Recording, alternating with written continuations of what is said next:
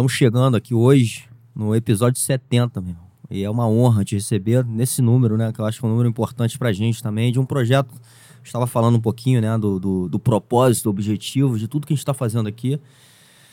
E, pô, foi um projeto que a gente começou, cara, com a intenção né, de passar através de vocês. Né, acho que são os grandes ídolos que construíram uma vida, uma jornada aí. Acho que serviram como referência para muitas pessoas. Né? Você é mais um deles. E que eu tenho essa honra de estar tá recebendo. Enfim, meu irmão, muito amarradão. A gente, a gente falou antes, você fez questão de passar aqui, a gente ter essa conversa. Então, muito grato por você ter aceito esse convite. A gente está junto aqui hoje. Irmão, eu que agradeço. essa ideia e, enfim. Conhecer um pouquinho, né, cara? Eu acho que você teve uma vida muito conectada. A gente estava nesse papo energético, né? Eu acho que a energia é uma coisa muito, muito importante, né? Às vezes a gente não fala muito disso, mas é, isso é muito real, né? E às vezes a gente sente, quando a gente está num estado, inclusive, mais de sensibilidade humana, a gente sente a energia do lugar, a energia das pessoas, né? Então é algo que existe. Você que foi um cara que conviveu num, uma intensidade né, muito próximo da natureza, em, em diversas situações, isso para você deve ser, inclusive, uma coisa mais natural, né? André, a minha vida sempre foi muito, muito louca. Quando eu achava que eu sabia de alguma resposta ou de algum controle sobre, pintava uma situação inusitada e eu ficava completamente. Meu Deus, não imaginava que isso fosse acontecer, que isso era desse jeito e não do jeito que eu imaginava. Sim. Às vezes, a gente tem uma mania muito grande de querer controlar tudo que está à nossa volta e a nós mesmos. E não tem como, porque é o que você falou, nós somos energia. Sim. E como energia, você não sabe as energias que nos rondam, você não sabe o que o que é o nosso passo a passo de evolutivo. Às vezes você tem que passar por uma situação muito ruim, descer no seu próprio inferno pessoal, ver tudo aquilo que você escuta as histórias, para você entender e depois poder realizar a volta e ter aquilo como exemplo para passar para as pessoas, que é muito fácil você falar, ah, não faz isso, ah, não faz aquilo, porque isso é, isso é ruim. Não, não é ruim. Tem coisas, por exemplo, não é apologia, tá? Sim. Mas, por exemplo, eu sempre falei para meus filhos o seguinte, cara, não chega perto de droga, porque é bom. Pô, papai, que papo é esse? Meu irmão, é bom, é bom mesmo, cara.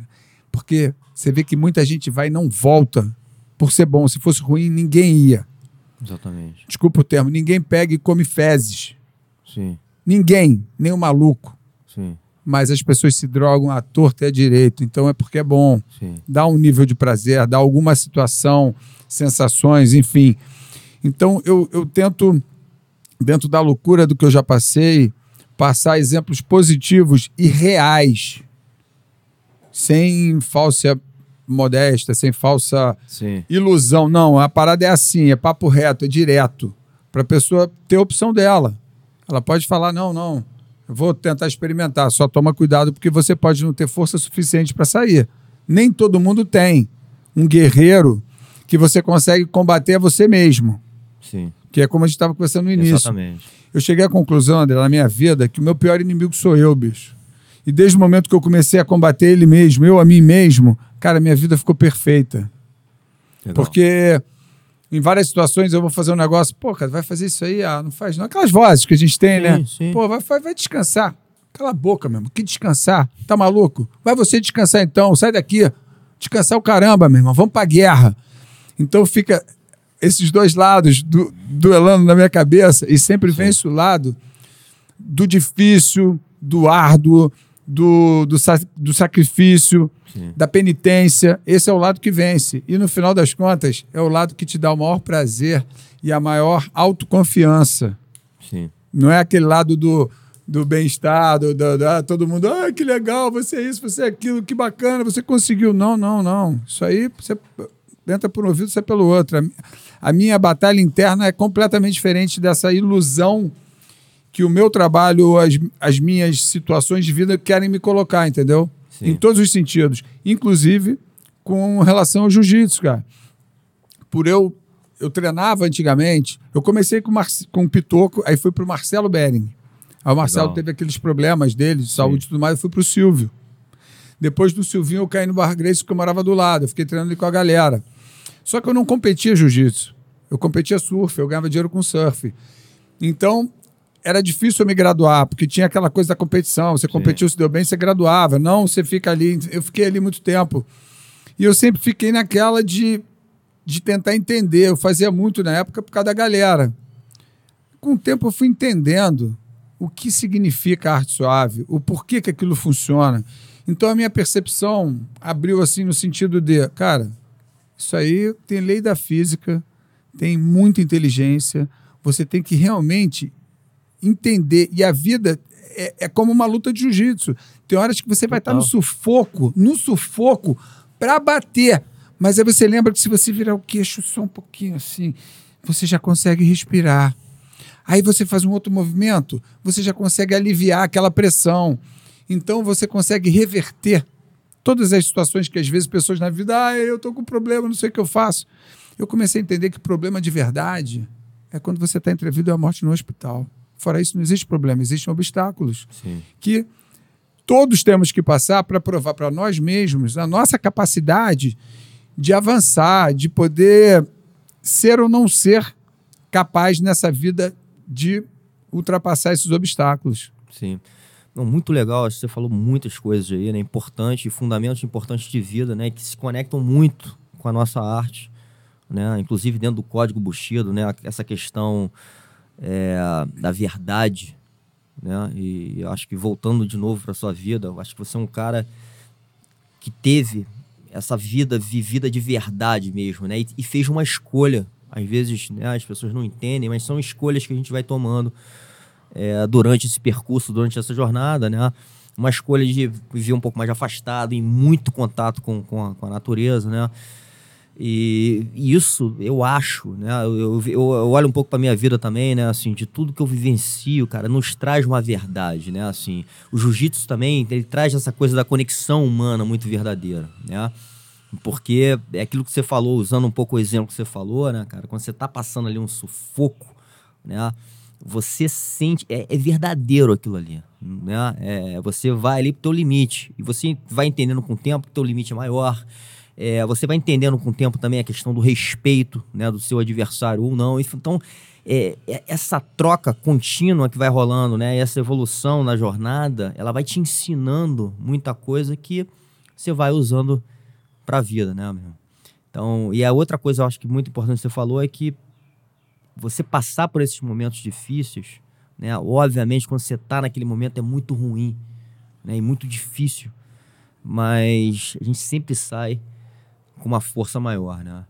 E a vida, terminando, acho que você falou muita coisa legal, acho que essa equilíbrio harmonia, eu, eu chamo muito de harmonia, porque acho que o equilíbrio é até muito difícil, né? A gente atingir uma linha muito certeira, inclusive eu acho que quando a gente acerta é quando a gente morre, que fica aquela linha reta ali. A vida, ela é assim, né, cara? Ela vem em ondas, né? De, de, de altos e de baixos, né? E falando até de controle, que eu acho que o jiu-jitsu também mostra isso, que, não, cara, eu não, eu não controlo todas as situações. Um dia você ganha um treino, outro dia você perde.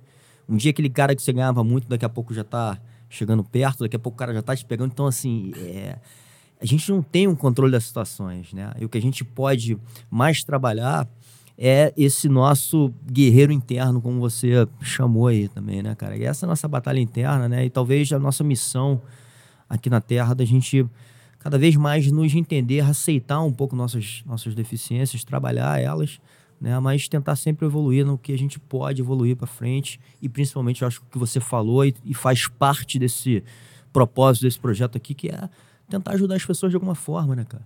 De alguma forma, que seja uma, duas, ou um milhão, ou, ou bilhões. Né? Mas eu acho que essa talvez seja uma, uma missão nossa na Terra, né? Eu acho que é bem isso, cara. Uma coisa que eu acho que é muito importante é, por exemplo, quando eu fui morar na guarda, que tem a natureza, eu sou um cara que eu sou muito intenso. E depois que eu me descobri como ser humano, tá? Que eu, eu, vou te resumir. Eu sou um cara que eu poderia ter dado totalmente errado, poderia não estar mais vivo. Eu tive uma fase da minha vida por ter tido um exemplo do meu antecessor que me colocou aqui muito ruim. Ele era uma pessoa, coitada, perdida também, porque também não teve um acompanhamento do outro antecessor, né? aquela bola de neve. Sim. E ele foi uma época na minha vida, a pior pessoa era o meu pai. Mas aí eu parei para pensar e eu falei, cara, olha o exemplo que ele está te dando para não ser. Ele é a melhor pessoa da tua vida. Ele te ensinou a ser o melhor que você pode tentar ser. Sim. Por ser o pior exemplo que você assistiu ao seu Exatamente. lado. Só que nessa transição, eu tive uma fase que eu fui na loucura, irmão, que eu fui em busca do meu próprio inferno.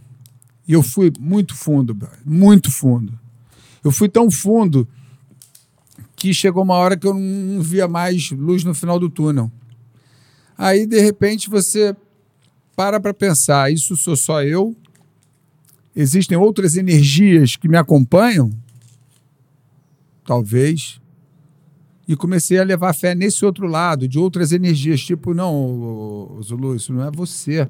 De repente você está sendo vampirizado por alguma energia que está te induzindo a fazer esse, essa loucura no inferno. São pessoas que também, energias que ficaram perdidas, que estão sugando a tua energia através dessas situações. Aí eu pedi avisos da vida e a vida me deu avisos, bicho, por incrível que pareça, sinistros.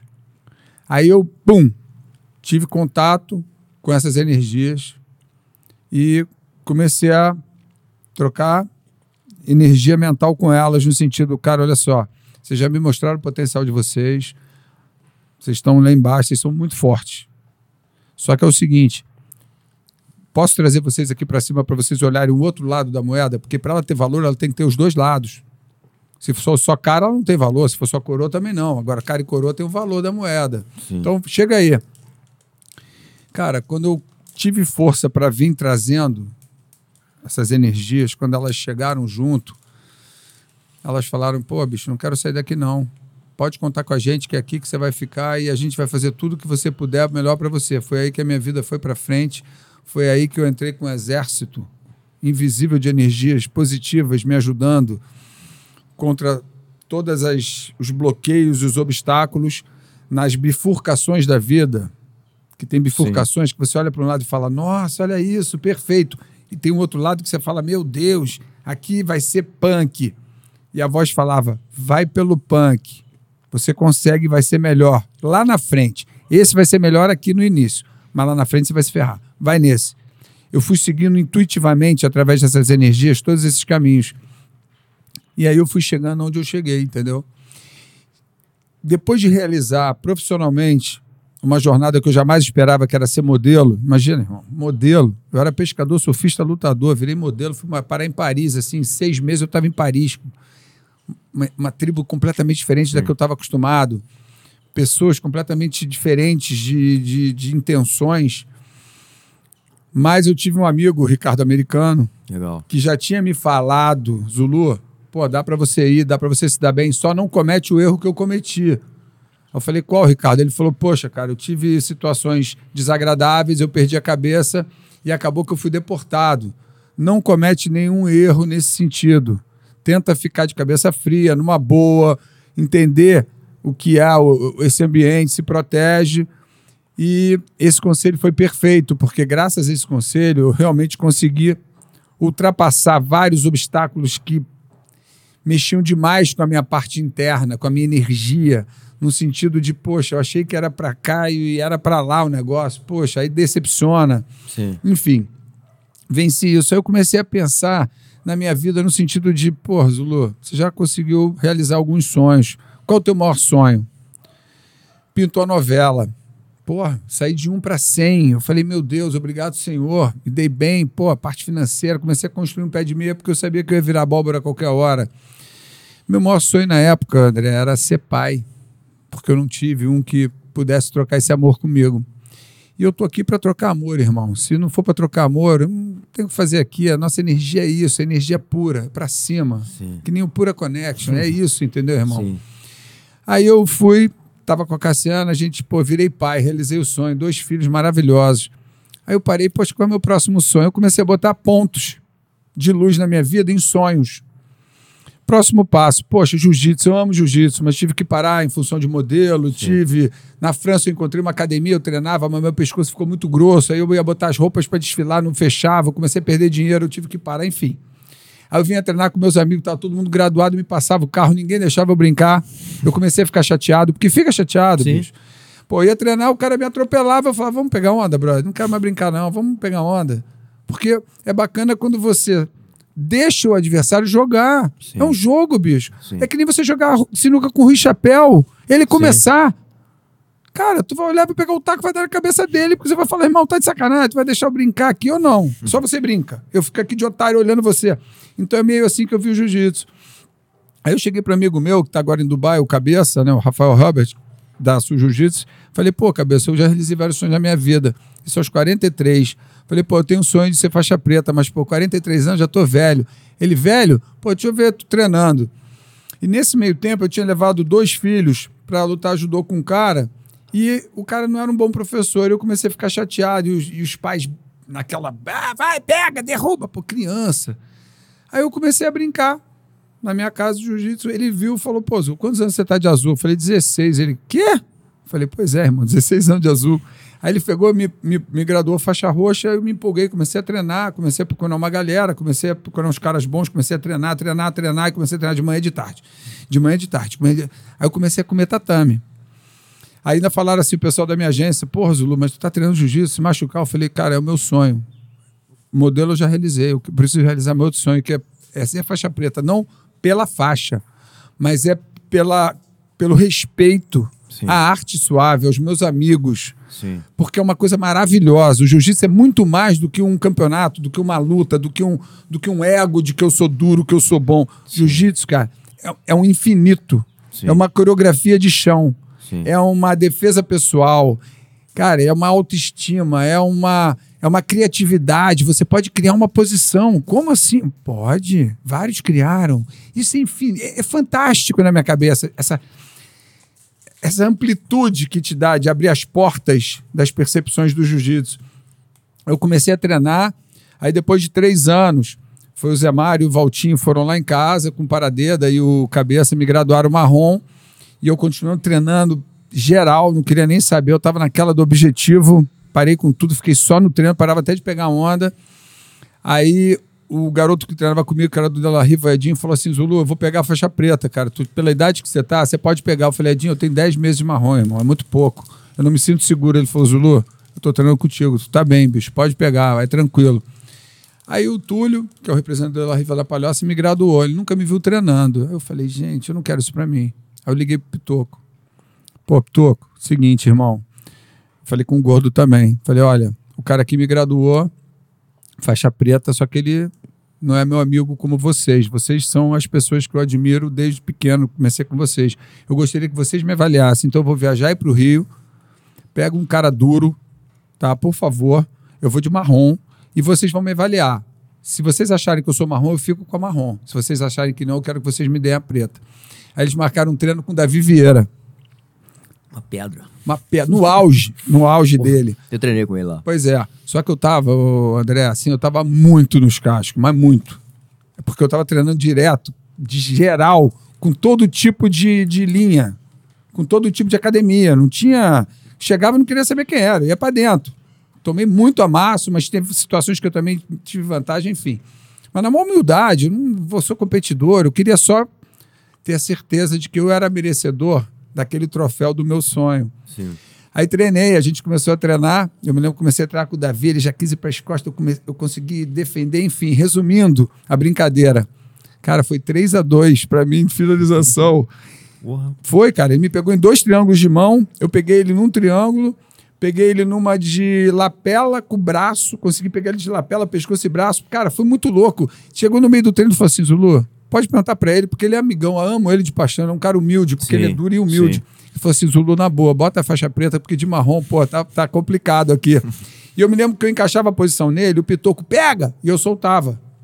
Ele, pô, tu soltou? Eu falei, Pitoco, eu quero chegar na posição, irmão, não quero provar nada aqui, eu quero que você me avalie. Isso aqui é uma avaliação, bicho. Sim. Se vocês acham que eu mereço, pô, vou ficar super feliz. Aí ele me deu a faixa preta. Aí o que, que eu fiz? Noiado ainda. Vim pro Rio, comecei a casa- nas academias dos meus amigos. Fui na Fight, fui na do Gordo, comecei a treinar geral, só com os pretas, só com os pretas. Tre- Geral, geral, geral. E eu vi que eu tava com um jogo bom. Jogo bom, nada demais, mas um jogo bom, que realmente fazia jus àquele momento daquela graduação. Aí eu falei, muito obrigado, senhor, obrigado pela minha dedicação e me senti. E aí eu vi a responsabilidade que eu estava tendo do da imagem para com a arte suave de quem Sim. representa. Sim. Aí mesmo que eu comecei a vender a ideia para os meus amigos poderem ter esse benefício de falar para todo mundo que eu encontro, gente, a família tem que treinar, não só o marido, a mulher, os filhos, todo mundo. Porque na minha concepção, André, como eu não conseguia jogar, quando eu me graduei, eu- as pessoas me procuravam para brincar, eu deixava elas brincando, eu passava as posições e, e- e fazia intencionalmente cair na posição. E falava para a pessoa: olha agora, aquela posição que eu te passei, vai lá, babá. Então eu fazia sempre o treino didático. Legal. Então muita gente gostou disso. Por quê? Porque ninguém quer se machucar. Sim, Ninguém gosta de bater. sim. Né? Chega uma hora que fica assim. Então eu comecei a fazer uma coisa, um jogo. É o que eu falo: o melhor jogo é o que termina em empate. Sim. Porque não tem aquele que vai para casa, pô, o maluco me esculachou. Nem aquele que fica, eu bato em todo mundo, sabe? É o jogo da humildade, Sim. sabe? Chega ali, pá, rola. Coreografia, posição, drill, pum, bum, bum, bum, bum, bum. é o que eu amo fazer. Eu sou- meu jiu-jitsu é assim. Agora, já teve cara de chegar lá e falar, ah, o Paulo Zulô, pagar pra ver. Eu travo o jogo e vou jogar duro, irmão. Vou jogar duro. Vamos ficar cinco minutos eu na guarda atropelando o cara querendo passar, eu puxando, quebrando postura, e eu igual um louco, pô, cheio de gás. Aí eu olhar pro cara e falar, e aí, gostou do treino? Ele, pô, não fez nada. Eu falei, pois é, irmão. É muito melhor a gente se soltar e se permitir?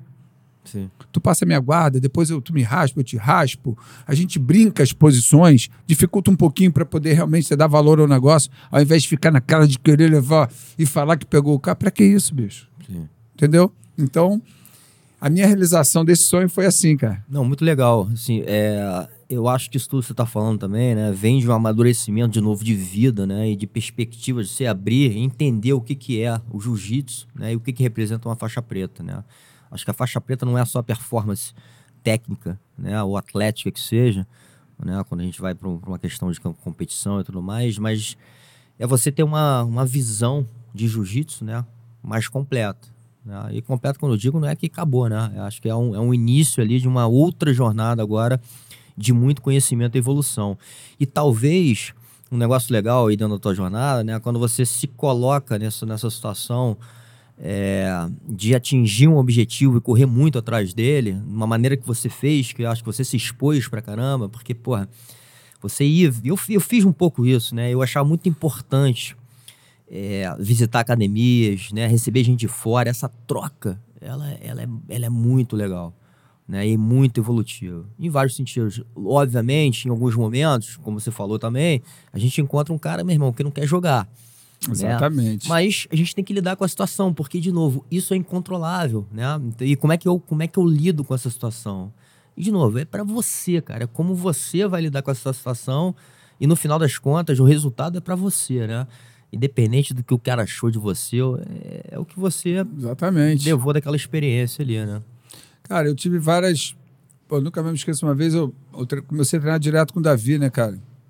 Porque o, jogo dele, por ele ser muito grande, eu treinava com um cara muito pequeno, assim, biotipo tipo teu, que é difícil para o cara que é comprido, porque a gente, qualquer movimento, abre espaço.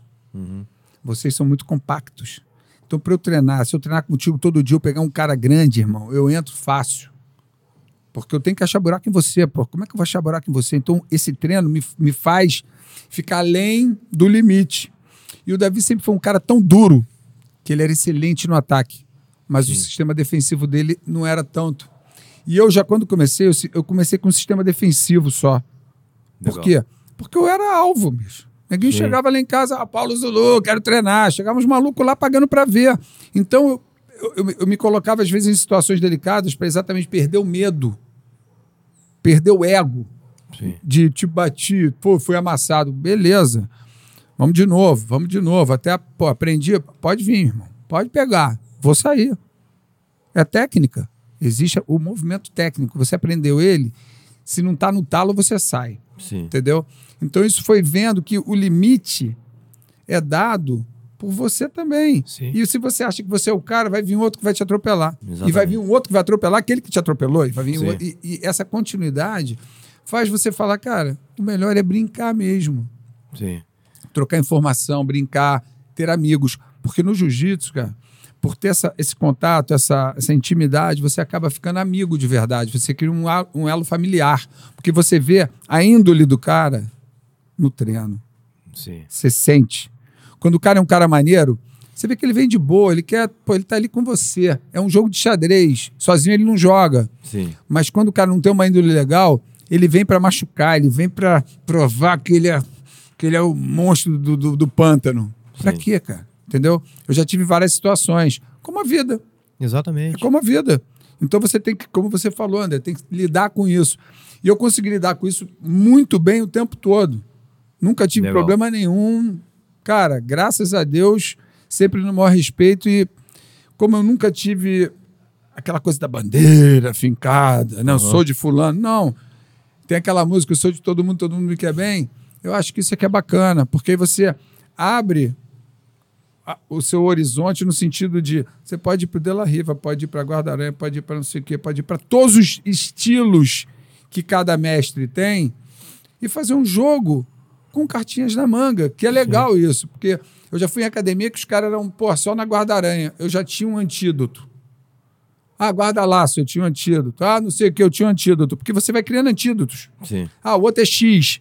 Pô, teve uma época que eu ficava direto treinando só X. Então eu comecei a fazer específicos em função desse tipo de jogos, que quando você vai, o cara só trabalha aquilo, você mata o jogo, o cara fica perdido. O cara é duro pra caramba, mas ele fica perdido porque ele não imagina que alguém fez um antídoto para aquela doença. Sim. Como se fosse assim, entendeu? Sim.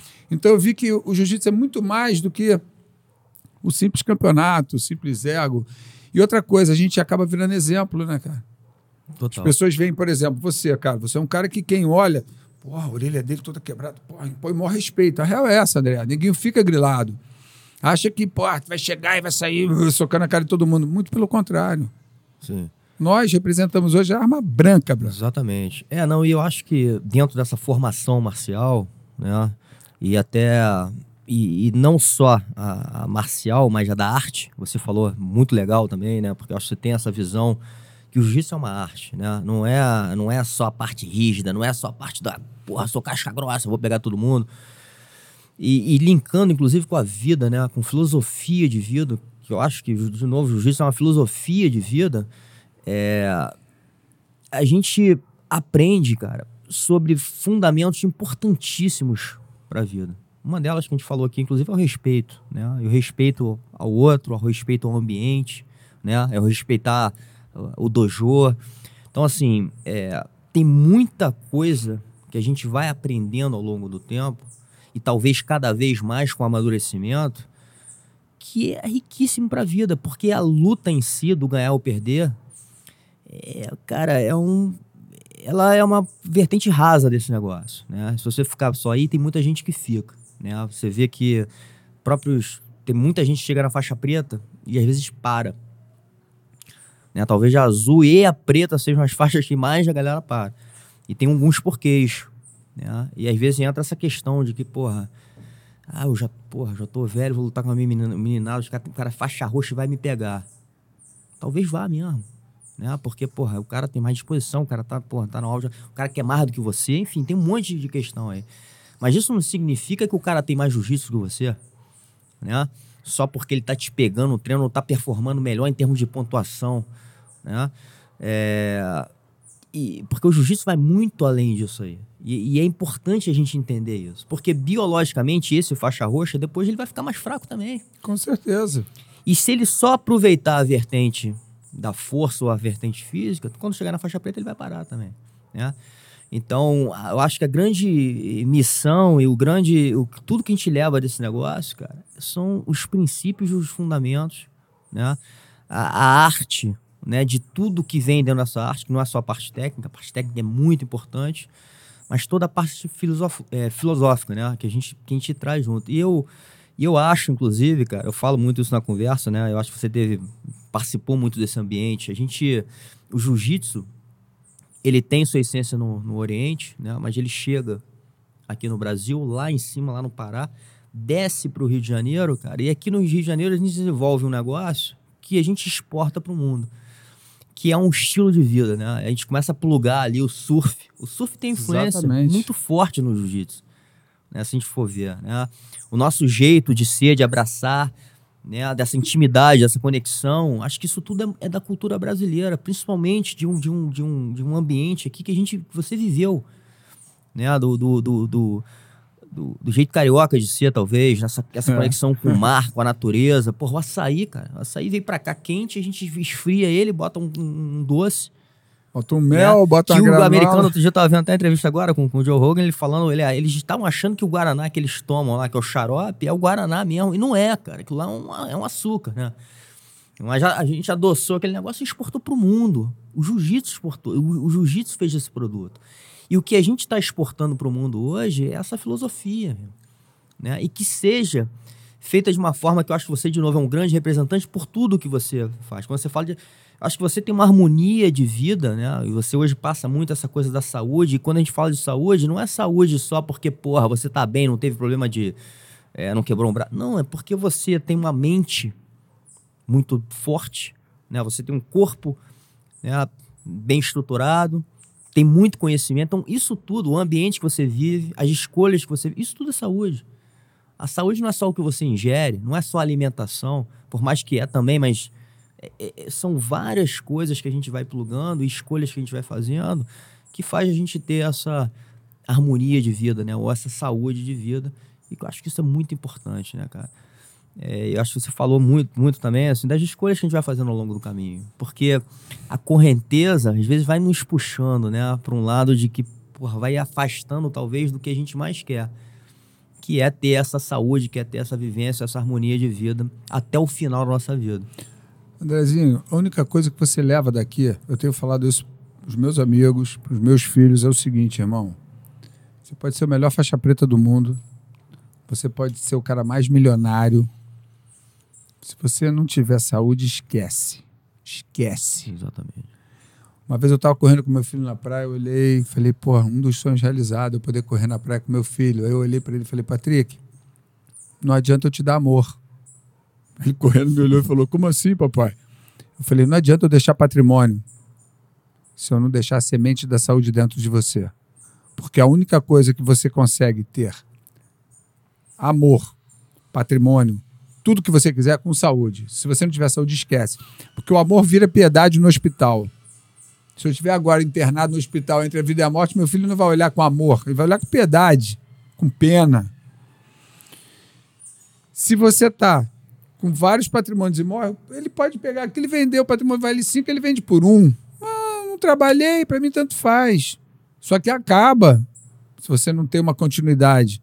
Agora a saúde não, irmão.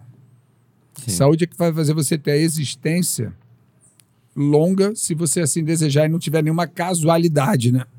que às vezes pode ter uma casualidade de vida, enfim. Sim. Mas eu estou contando com, com o nosso esforço. Eu estou assim, André, desde os 18 anos. Eu parei para pensar muito sobre isso. Aí eu parei de comer carne vermelha, abri mão de várias coisas que, entre aspas, para as pessoas talvez sejam difíceis, porque eu sou pescador. Eu falava, cara, eu mato um peixe, vendo para comprar uma carne que o homem manipulou, comprar um frango que o homem me injetou parada para ele ficar pronto mais rápido. Não, eu vou matar o peixe nobre para vender, porque eu vivia disso, e vou matar um peixe classe 2 para me comer. E comecei a ficar nisso. E eu comecei a, a experimentar coisas no meu corpo que eu não sabia que existiam. Por exemplo, a mulher tem o sexto sentido, não tem? O que é o sexto sentido? A gente fica, sexto sentido? A mulher tem sexto sentido? Eu comecei a ter percepções diferenciadas do meu ser. Talvez o sexto sentido, talvez coisas por ter ficado talvez um pouco mais leve dentro de mim mesmo, com relação a esse tipo de energia que eu coloco para dentro. Isso me fez muito bem. Deu uma ampliou muito a minha visão da vida no sentido de o que a vida está me avisando a fazer, qual a bifurcação a tomar, as energias que estão do meu lado, como, Sim. como ter contato com elas. Então isso tudo me ajudou muito. Porque eu já escutei muitas pessoas falarem assim: ah, é o Paulo Zulu, pô, o cara né, caiu de Marte pronto, veio de paraquedas. Não, irmão. Eu estou me construindo até hoje, eu nunca parei de me construir. Eu abro mão de coisas que são, entre aspas, muito boas para a maioria das pessoas, para poder ter as outras que a longo prazo vão ser excelentes para o meu ser humano e para o que eu idealizo. E isso ninguém quer abrir mão. Exatamente. Ninguém quer. As pessoas querem tudo na mão. Não, não, não, não é assim. Meu investimento é médio longo prazo, porque a existência é tão maravilhosa, André, tão maravilhosa e tão é o que eu falo, é um... a vida é um videogame gigante. Só que na vida real você não pode errar. Como no videogame você pode. Você tem uma segunda chance, você Sim. pode pegar uma outra arma para matar o monstro. Sim, Aqui não tem, não tem segunda chance. É ou é ou não é. Sim. Então, isso tudo é um desafio muito grande, principalmente porque as pessoas me veem de uma forma sem entender que por trás daquela forma existe um formato, Sim. que sou eu, a pessoa. Então, muita gente fala, ah, os Zulu, não sei o quê. blá, blá, blá." Eu falo, amigo, olha só, na boa, tranquilo, faço foto contigo, mas não é bem assim. Você conhece o meu trabalho, você não conhece a minha pessoa. Então, menos. Às vezes eu coloco um certo limite, porque eu sou, eu sou mais de me respaldar, de, de, de me fechar um pouco, porque exatamente eu sei o 880 que eu tenho dentro de mim, e isso me preocupa. Por isso que é bom para mim morar num lugar isolado, com pouca gente. Tem profissões que eu não ia conseguir ser: policial, advogado, motorista. Não ia conseguir. Eu não tenho preparo psicológico para trabalhar essas coisas em que, de repente, o emocional ia ultrapassar o real. Então, eu, eu escolhi o estilo de vida perfeito para mim, em harmonia com a natureza, tentando viver na sustentabilidade, que é uma coisa que nós somos parte disso tudo Sim. tentando deixar esse legado para os meus pequenos ou para as pessoas que veem isso como uma forma positiva. Tento sempre estar realizando meus sonhos. Realizei um há pouco tempo também, que era. Até fiz um post no Instagram que era poder fazer parte da sociedade de um barco nas Mental Eye. Pô, é legal via. Eu via. Pois é, André. Agora eu tenho isso, um Pô, pedacinho muito legal. de poder ir no paraíso, cara. Mesmo já com uma idade avançada, eu vou fazer 60 anos. Mas as pessoas têm que entender que nunca é tarde. Você sempre pode, só Não, e- depende de você. Sim. E você tá com 60 anos bem pra cacete, meu irmão. Porque, de novo, fez escolhas lá atrás pra chegar com 60 anos muito bem. Né? Meu irmão. Porra, treina, surfa, faz tudo Não, que você eu tô- fazia com 30. Eu tô correndo que nem um louco. Eu corri anteontem 12. Hoje eu corri 10 em 56 minutos. Eu tô uma máquina, irmão. Sabe por quê?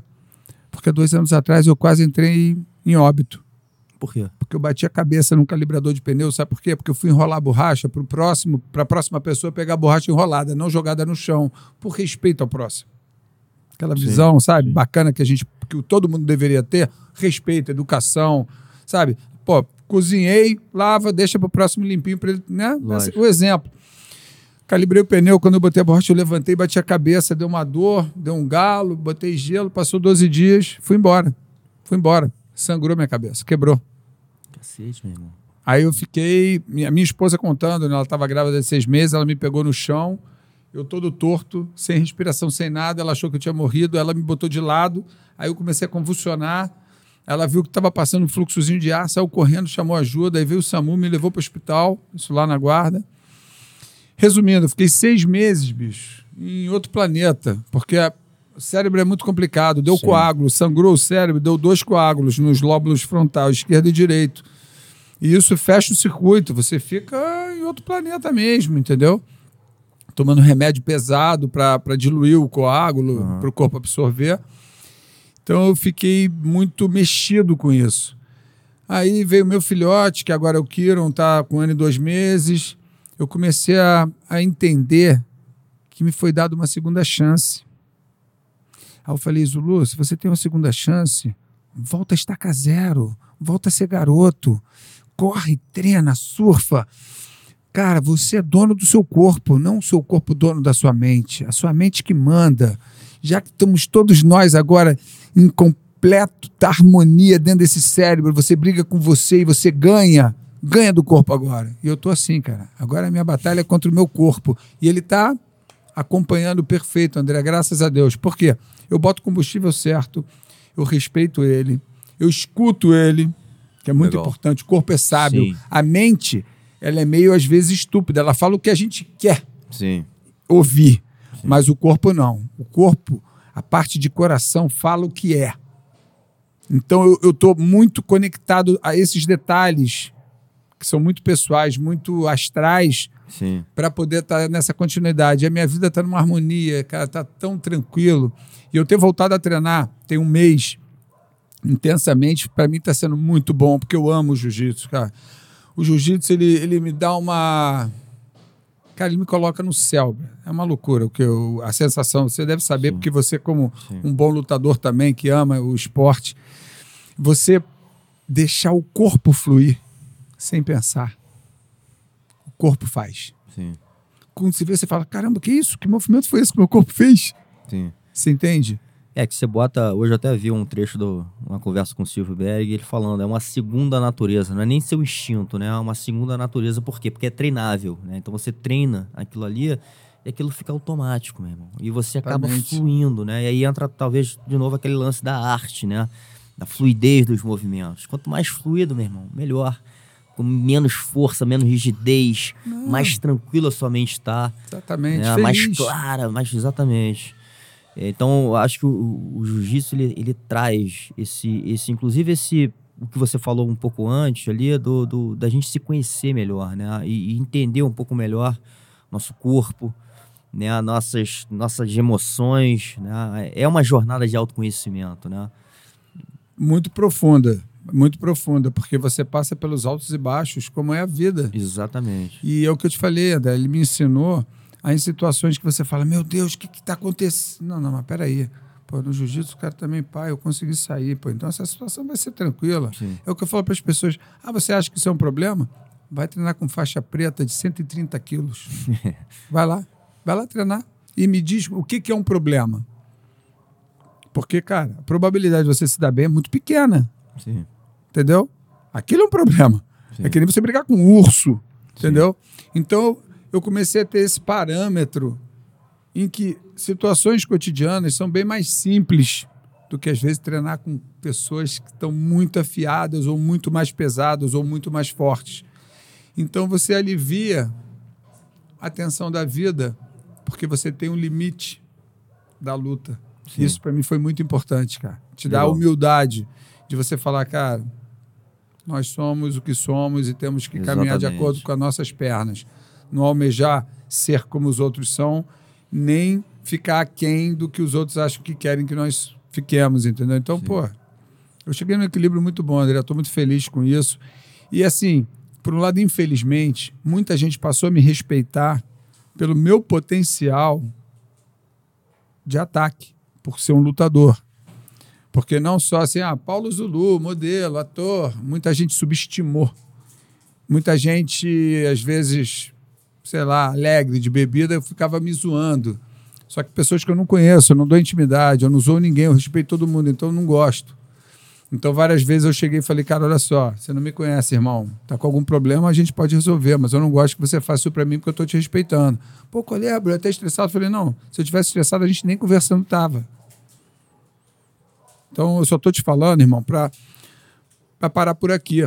Aí, depois que eu me graduei em faixa preta, que teve muita mídia, mudou completamente, cara. Então é muito bacana você ver o respeito das pessoas pela arte. Sim. Pela arte suave, pelo que representa Sim. o jiu-jitsu. Nunca, eu nunca, nunca usei, usaria o jiu-jitsu para impor alguma coisa ou dizer que eu sou assim um assado. Mas o próprio comentário do que são os bastidores, do que a gente faz, do que a gente representa, de como a gente se expressa, já é o suficiente para as pessoas entenderem o limite que você está colocando como ser humano. Então, isso para mim foi muito bacana. E tirar aquela, aquela coisa estigmada do ah, modelo tem que ser assim, tem que ser mais feminino, tem que ser assado. Não, cara, eu posso ser modelo, como o Traven já quis fazer foto, o Daniel Grace, Sim. vários. Sim. O Xande treinou ano passado comigo, ele foi lá me visitar, ele o Saulo, Saulo. ele perguntou para mim sobre fazer foto também. Eu falei, não, Xande, dá sim o cliente que escolhe, não existe um protótipo que tem que ser Sim. desse jeito.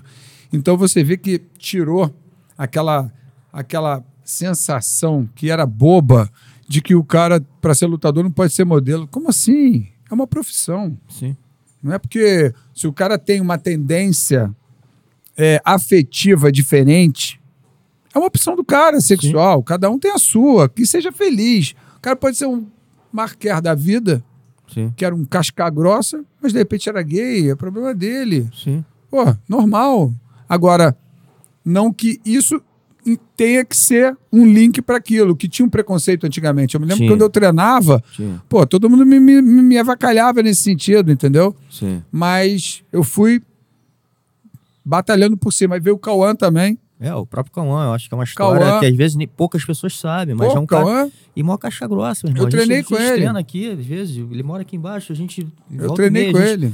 Então, assim, é, uma casca Outro dia eu respondi ontem, uma, uma, o cara falou assim: pô, ele é quinto grau? É, meu irmão. O Cauã é quinto grau, já foi linha de frente da aliança. Eu sei. Já ganhou o Campeonato Brasileiro, assim, pô, não é um. Não, o Cauã é duro, eu treinei com ele. acho que o cara é ator, enfim, faz né, várias novelas, inclusive, vários personagens de modelo e tudo mais. Eu acho que o cara não tem a capacidade de ser ali num outro lado, numa vida verdadeira ali do que, que ele é, Lógico. uma casca grossa. Até porque, antes de tudo, ele, já, ele, ele, ele era lutador. Sim. Ele começou... Exatamente. Ele, porque o Cauã, cara, ele me adotou desde pequeno.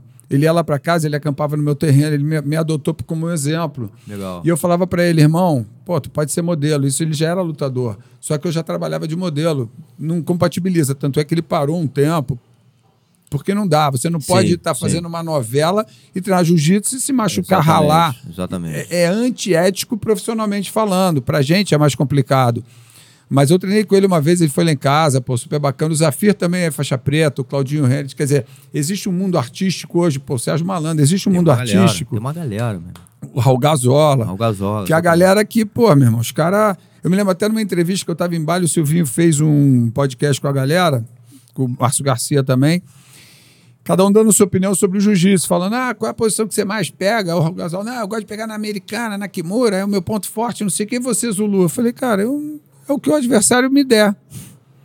Eu sou, eu sou sua sombra, irmão. Eu vou treinar contigo, eu vou ficar ali. A hora que eu ver um buraco, eu tento entrar. A hora que você me dá um pescoço, eu vou. A hora que sobrar um braço, eu tento. Eu tento, eu sou tentativa e erro. Mas eu não vou especificamente para nada, porque você também sabe o que você está fazendo. Sim. É quem erra menos. Entendeu? Se eu for na visão de querer pegar, eu vou me expor. Então eu fico na visão de sobra. O que sobrar, eu tento captar.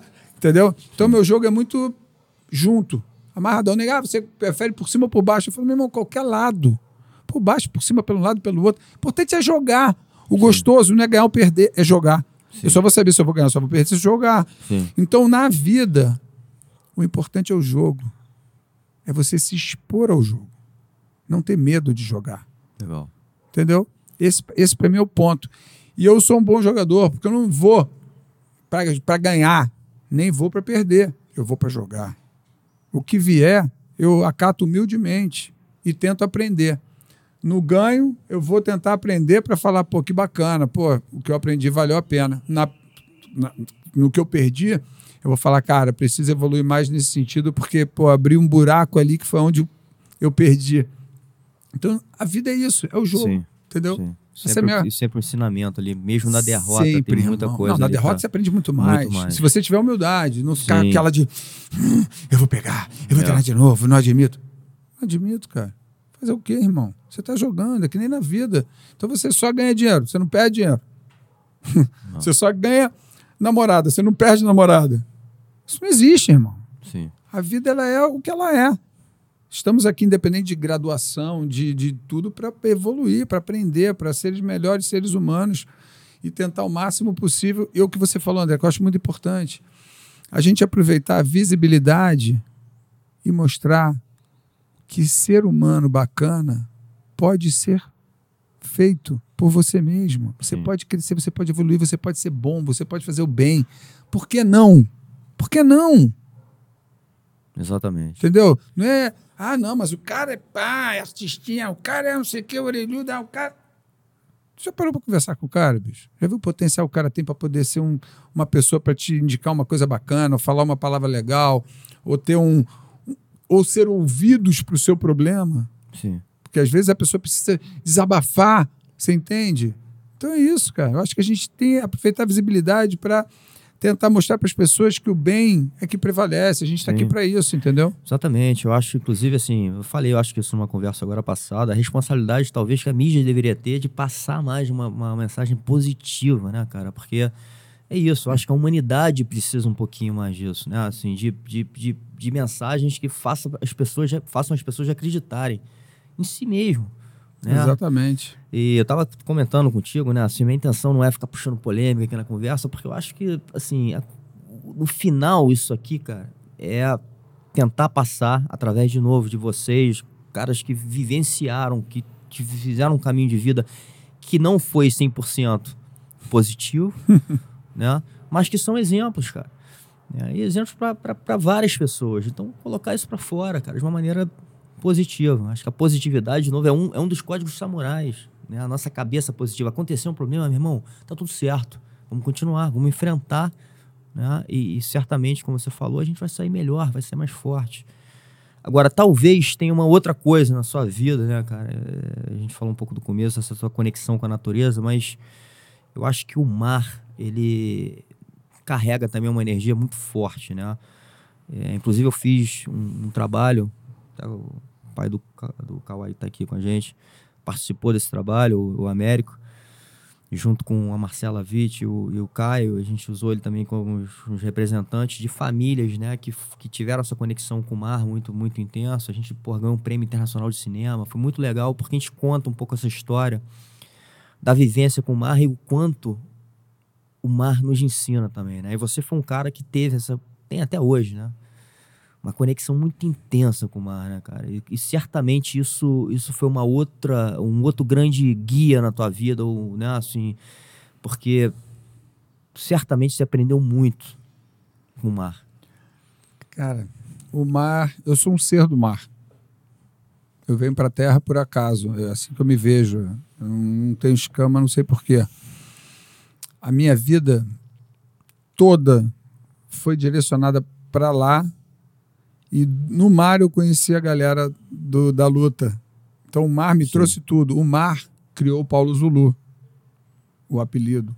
O mar me deu oportunidade do alimento. O mar me deu oportunidade de dinheiro, que eu era surfista profissional, ganhava peças, enfim.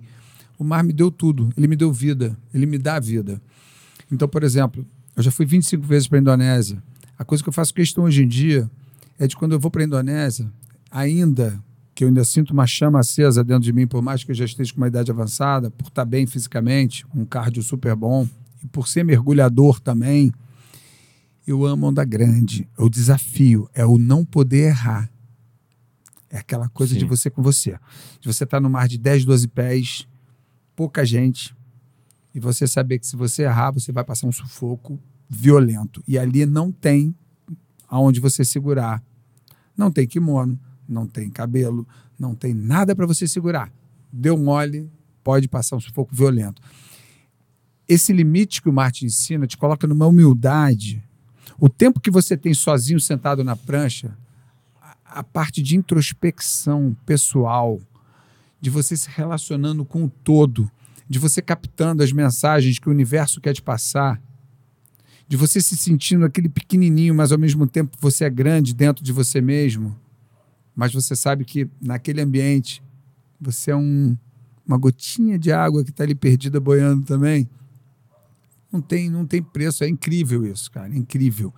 E hoje em dia eu estou jogando o próximo sonho, que é o ano que vem, como eu tenho um lance do barco, eu quero me dar de 60 anos, poder ir para Bali em março para voltar em outubro, final de outubro, ficar quase o ano inteiro. Por quê? Porque, cara, ficar um mês não existe existe. Você chega lá, sete dias de fuso horário. Sim. Aí dá uma semana de flat. Você não pega onda.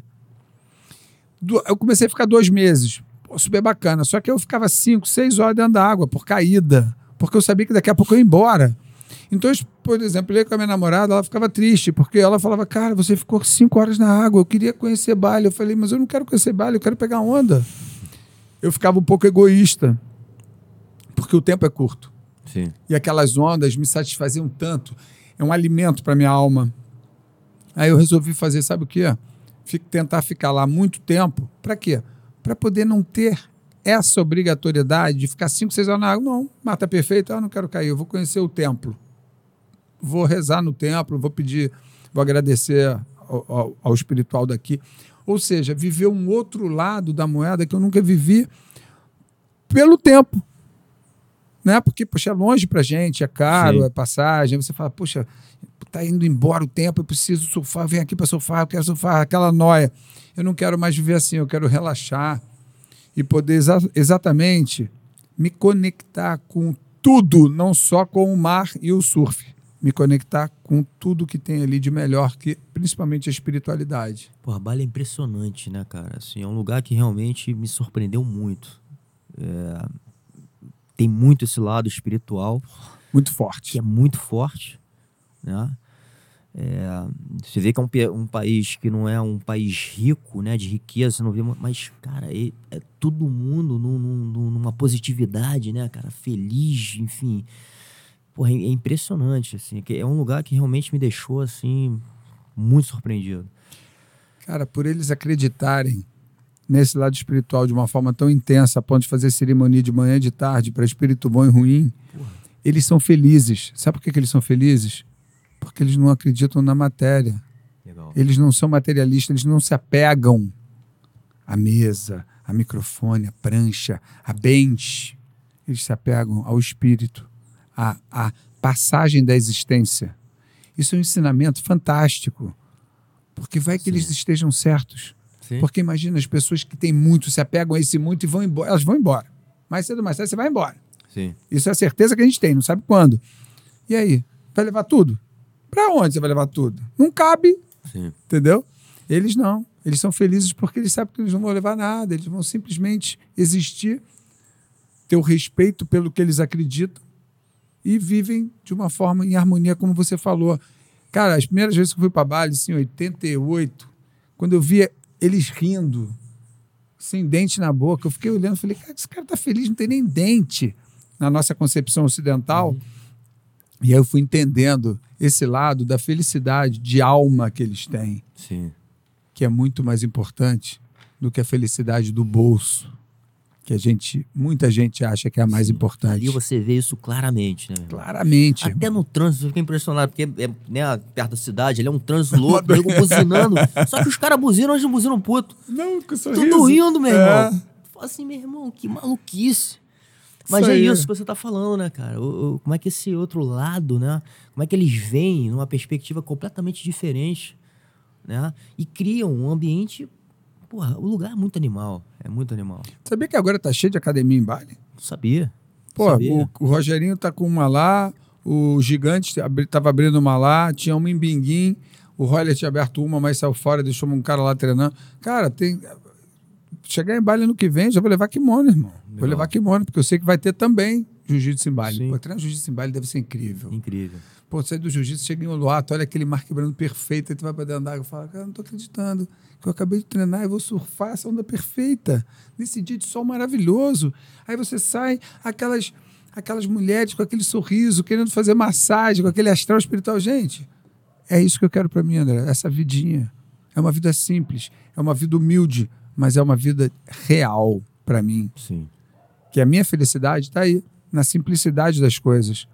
Eu não preciso de carrão, lancha, helicóptero. Não. Eu preciso de amigos, um lugar bacana, com conforto para dormir, uma alimentação muito boa, altas ondas, uma academia e um lugar que eu possa mergulhar, matar um peixinho para fazer para a galera comer. O que, o que tu quer mais? Sim. Entendeu? É isso. E essa, essa sua relação, cara, explica essa sua relação com a pesca também, né? Porque acho que é, nem todo mundo entende, né? Como é que, porra, mas como é que o cara, beleza, o cara é tudo isso, harmonia de vida, mas, pô, o cara mata o peixe.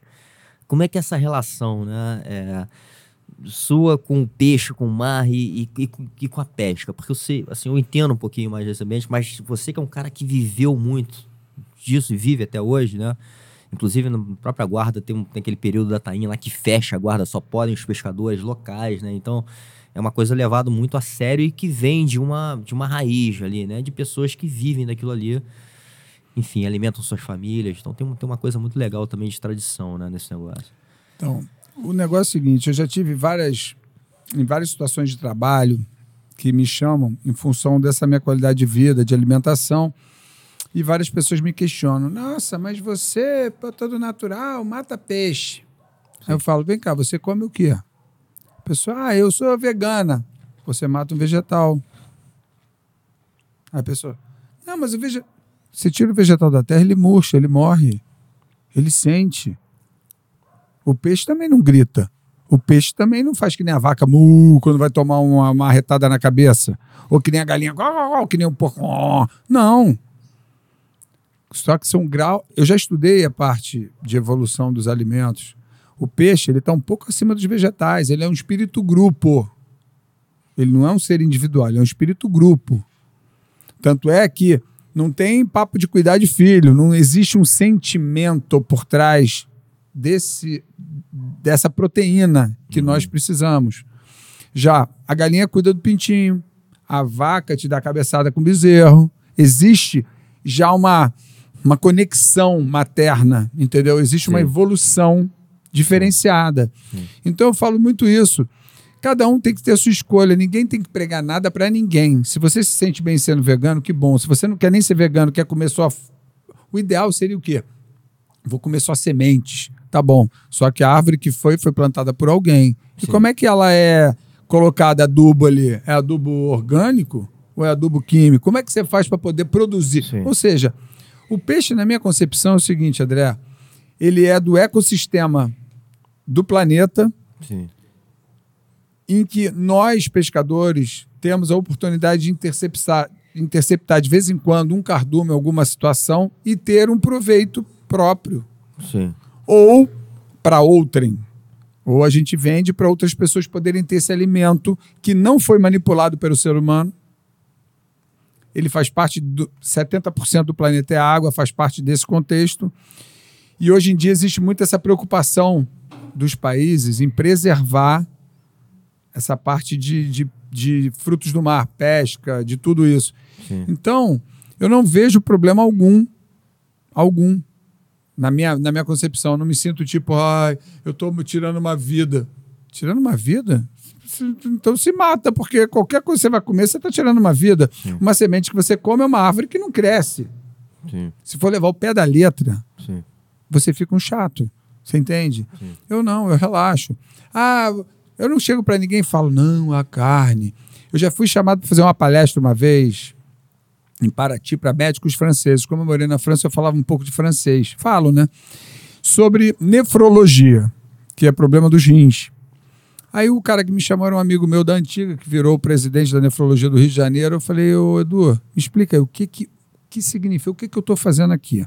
Ele falou, Paulo, o tipo de alimentação que você faz, ele é muito bom para evitar qualquer problema renal, porque a sua alimentação é muito leve, não tem...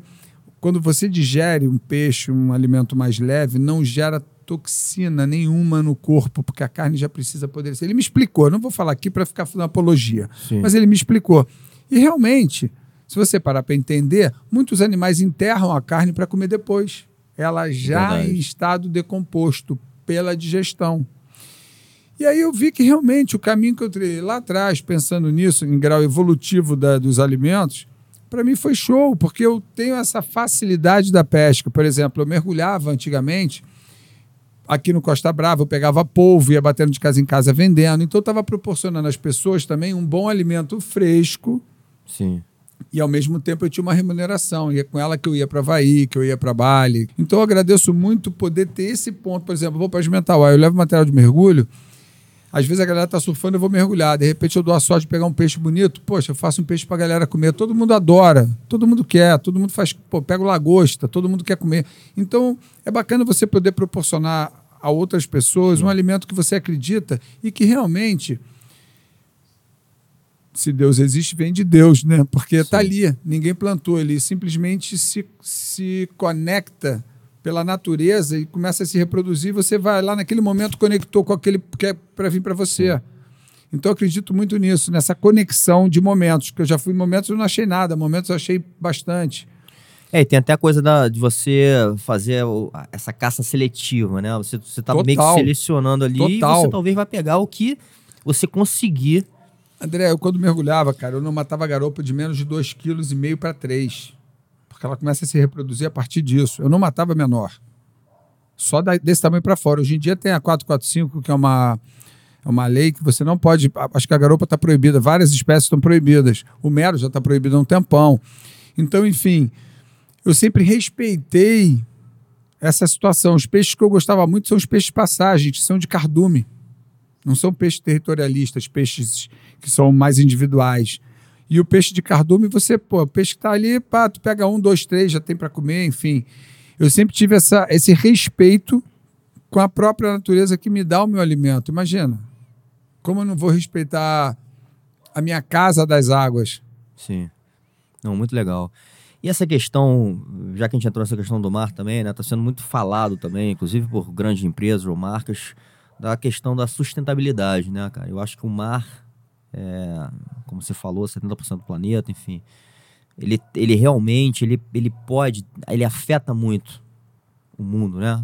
Assim, o que acontece no mar vai, vai afetar a Terra. Como é que você, como é está lidando um pouco isso e se você sente né, na pele o, o, o que acontece, né, assim, é, da gente nessa evolução do mundo, né, é, enfim, o mar ficando mais poluído, as pessoas, o, na própria guarda, guarda, porra, eu, eu não fui um cara que frequentava a guarda em 1980, mas sei lá, eu vi um crescimento da guarda que, porra, deixou de ser um lugarzinho ali com umas casinhas, hoje tem prédios lá, né, cara? Então você viu esse negócio chegando, a poluição chegando junto com isso e afetando um pouco esse nosso ecossistema, né? Olha, olha o exemplo que eu vou te dar. Na guarda, por exemplo, é, é impossível você travar o desenvolvimento. Porque, por exemplo, eu tenho agora um filho de 20. Se ele quisesse um terreno e construir uma casa do meu lado, se eu pudesse, eu faria. Uhum. Então, mais um morador. Só que terrenos praticamente acabaram. Então, só edificando. É o que acontece em todos os lugares. Uhum. Existe essa explosão demográfica que não tem como travar. Sim, mas como e... é que a gente talvez é, gerencie de uma forma mais. Mas aí tem que entrar o sistema municipal ou estadual aí tem que entrar a parte política. A boa uhum. vontade e uma visão realmente diferente para fazer a coisa certa do jeito certo. Não fingir que não está vendo, cada um faz o que quer, depois vem e quer, um, quer multar porque não podia. Por exemplo, a guarda já era para ter um sistema de saneamento. Aí entraram com uma ação civil pública dizendo que se tiver um sistema de saneamento vai estragar a guarda. É pois é, bicho, olha isso.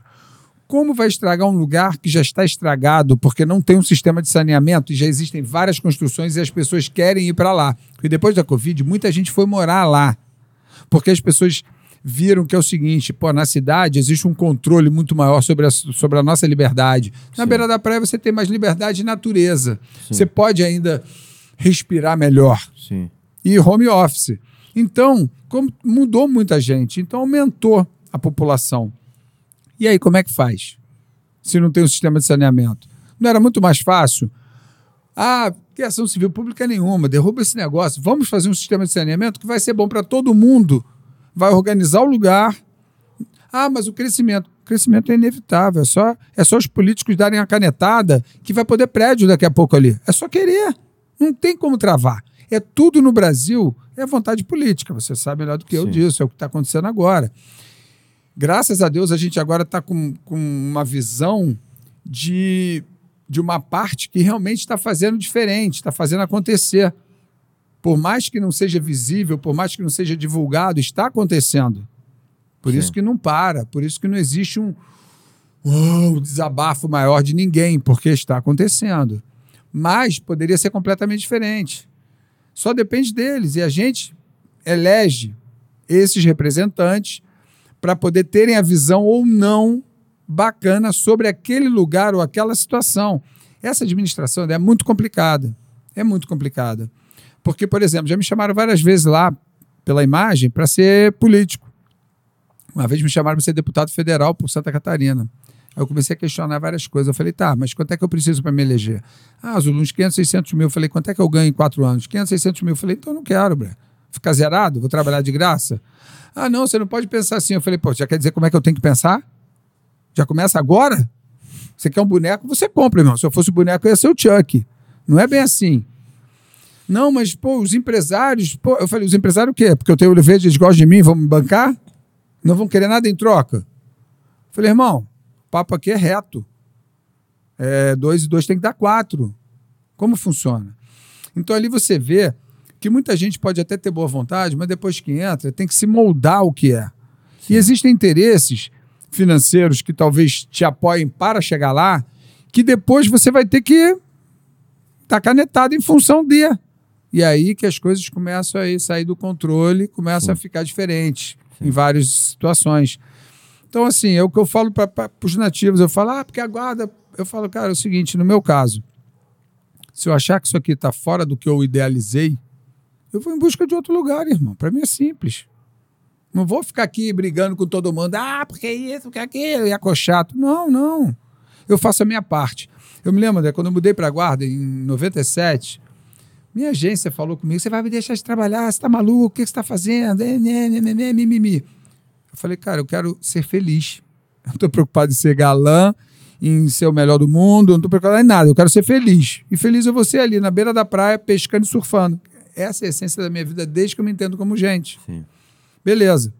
Aí fiz academia lá e tudo, o Pitoco me ajudou. Pô, aí pronto, fechou meu ciclo. Aí eu comecei a ver uma galera, meu, na capa da Veja plantando árvorezinha. Como é que é? Peraí, peraí, peraí. Se você acredita, você vai largar tudo e vai morar num lugar para viver aquilo. Isso é acreditar. Agora, fazer mídia para se, se vender como tal é mole. Eu plantava, meu. Eu botei galinheiro para ter ovo caipira. Eu tinha o peixe. Não que você vai ter uma sazonalidade o ano inteiro daquilo. Meu terreno é cheio de árvore frutífera. Eu tenho vários tipos de fruta. Eu acredito nisso, André. Mas eu acredito de verdade. Sim. Na pousada, eu botei, cara, um sistema de, na, nas roupas que eram lavadas, que a água era reciclada umas 10 vezes. Legal. Em filtros. Quando saía, já saía pô, praticamente limpinha para voltar para o Rio da Madre. Ou seja, eu faço a minha parte, eu não fico divulgando, não estou nem aí. Eu quero eu fazer a minha parte. Eu Sim. acho isso é importante. Quando você começa a fazer muita mídia, não, vem aqui, eu vou mostrar o que eu faço, é porque você quer provar. Mas você não é assim. Quando você é assim, você simplesmente faz. Exatamente. Ponto. Muito bom, irmão. É, obrigado aí pelas, por você ser uma inspiração para as pessoas, né? É, das escolhas que você fez de vida, eu acho que é muito importante, né? Isso, a gente entender que a vida é feita de escolhas, né? E por mais sacrifícios que tenham no meio desse caminho, né? São sacrifícios que vão nos levar talvez ao que você chamou de sonhos, de vários sonhos que você foi pontuando ao longo da tua vida acho que hoje é uma grande referência. Para mim, é uma grande referência. E um grande amigo também, meu irmão. Fico muito honrado de te receber aqui, a gente poder ter essa troca e eternizar essa conversa que a gente já estava um tempo, inclusive, tentando marcar. Muito obrigado, irmão. Pô, irmão, eu sempre te admirei, sempre fiquei. Falar real, irmão. Sempre fiquei grilado, que eu falei, pô, irmão, esse, esse maluco pra treinar deve ser duraço, cara. Eu fiquei. Nada, não, mas eu sei, eu sei, mas a gente, é o que eu te falei, às vezes a gente cria um monstro. Sim. A gente não imagina o que vem. Sim. Mas, cara, eu eu, eu vou. Eu, eu, é o que eu te falo, irmão. Quando eu vejo que é inevitável, aí, meu irmão, me segura. Você entende? Sim. Eu sou assim. Ah, é? Então vamos embora. aí eu me ajeito e, eu... e vamos, com tudo. vamos com tudo. E eu quero até deixar uma, uma palavra bacana aqui, André, do seguinte. As pessoas que às vezes entram em depressão, as pessoas que ficam sem expectativa de si mesmas ou de vida, Cara, se elas começarem a botar objetivos a serem conquistados, muda essa percepção de ficar Sim. coitada, vítima. Sim. Cara, ninguém é coitado, ninguém é vítima. Todos nós somos guerreiros. Você não pode se entregar porque sua mulher te abandonou, meu marido me abandonou, ah, porque eu fali. Ah, faliu, trabalha de novo, irmão. Ah, tua mulher te abandonou? Pô, olha pro lado. Olha pro lado. Você entende? Coloca objetivos. Quando você coloca o objetivo e corre atrás, se você vai conquistar ou não, não importa. O importante é você estar tá jogando e correndo atrás dele. Exatamente. Faz você viver, que é o mais importante. É, e curta essa jornada, né, meu irmão? Meu irmão, tamo junto. Pô, é prazerzaço, cara. Fica prazer, com Deus aí. Prazer mesmo. Igualmente, irmão. Tamo junto.